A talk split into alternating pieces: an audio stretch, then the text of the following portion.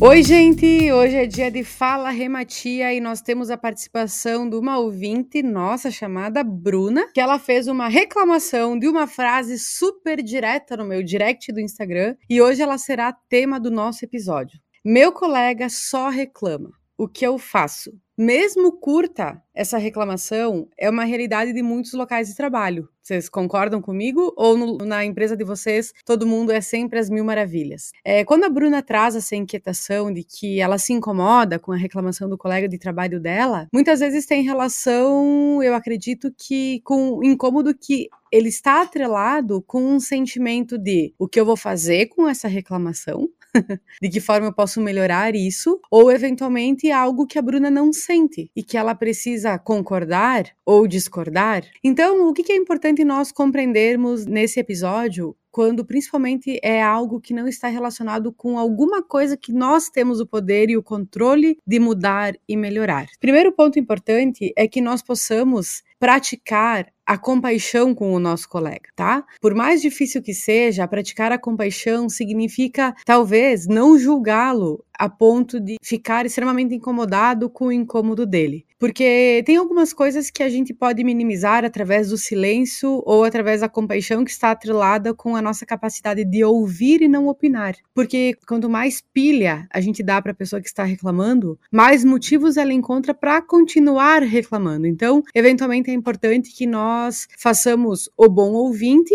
talvez o nosso papel seja questionar mais o nosso colega ou simplesmente ouvir a necessidade dele e também instruir ele na busca de algo que faça mais sentido, porque talvez o colega esteja reclamando de algo que a gente não tem controle, mas que ele pode vir a decidir algo que faça sentido na vida dele e que dê um outro comando aí para as coisas que ele precisa fazer e precisa fazer acontecer, tá? Então, é, quando a gente trabalha com paixão, é uma forma prática, né, de lidar com as pessoas e de começar a observar verdadeiramente quais são as razões para que isso esteja acontecendo. Porque às vezes pode ser só insatisfação do colega, às vezes ele pode ter fundamento, às vezes não. Então, quando a gente entende, as coisas acabam ficando um pouco mais facilitadas, tá?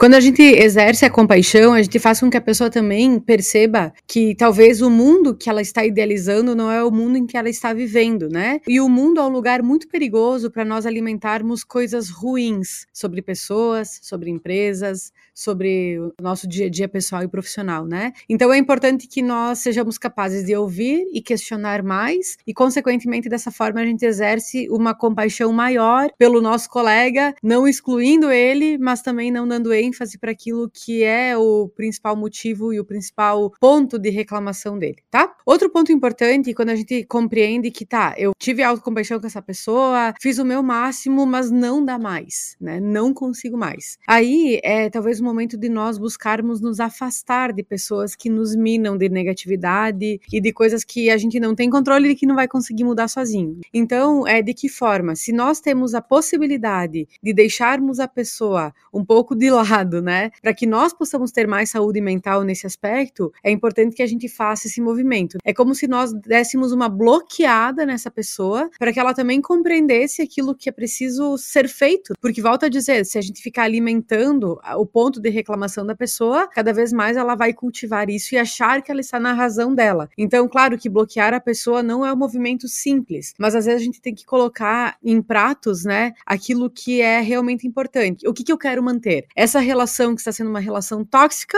ou eu quero manter a minha sanidade mental, né? Aí a gente vai ter que optar. Se é manter a nossa sanidade mental, eventualmente a gente vai ter que se distanciar dela, sabendo que ela é uma colega e não necessariamente uma amiga ou alguém que precisa estar do nosso lado dia a dia. A gente vai poder conviver com ela? Vai, mas talvez com alguns limites que a gente mesmo vai ter que dar para essa pessoa. E aí, ah, se eu prefiro então ficar num ambiente tóxico alimentando isso, então eu permaneço do lado dela, fazendo com que ela não consiga é, ressignificar identificar os sentimentos que ela tem, né, com relação àquilo que ela está reclamando, tá? E outro ponto importante é nós não levarmos em consideração que o problema da outra pessoa se torne o nosso problema também. Ou seja, tem que haver um distanciamento e uma diferenciação do que é verdadeiro, do que é com a pessoa, do que é comigo, de que forma que eu vou poder auxiliar essa pessoa para que ela consiga tomar decisões um pouco mais conscientes. Ou seja, a gente vai ter que fazer esse papel. Se a pessoa não tem essa consciência, nós irmos buscando e fazendo movimentos que tragam mais tranquilidade para o nosso dia a dia. Porque, eventualmente, as pessoas que são mais rancorosas, mais pessimistas, elas tendem a pesar o nosso ambiente. Então, a gente vai ter que encontrar ferramentas que nos distanciam disso ou que nos blindem disso, para que nós possamos ter uma, uma caminhada mais feliz na busca, né? E de uma forma mais leve, mais equilibrada também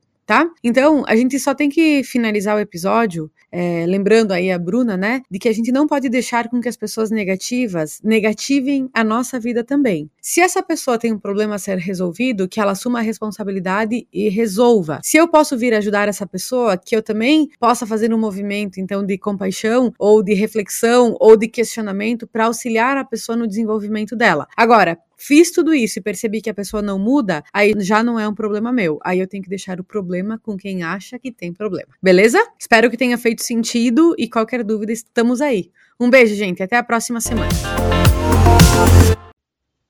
O Fala Rematia conta com o apoio da Guria Autêntica, uma marca de mulheres para mulheres. Brincos cheios de personalidade e acessíveis siga o arroba guria.autêntica e conheça os nossos modelos com nomes inspirados em mulheres.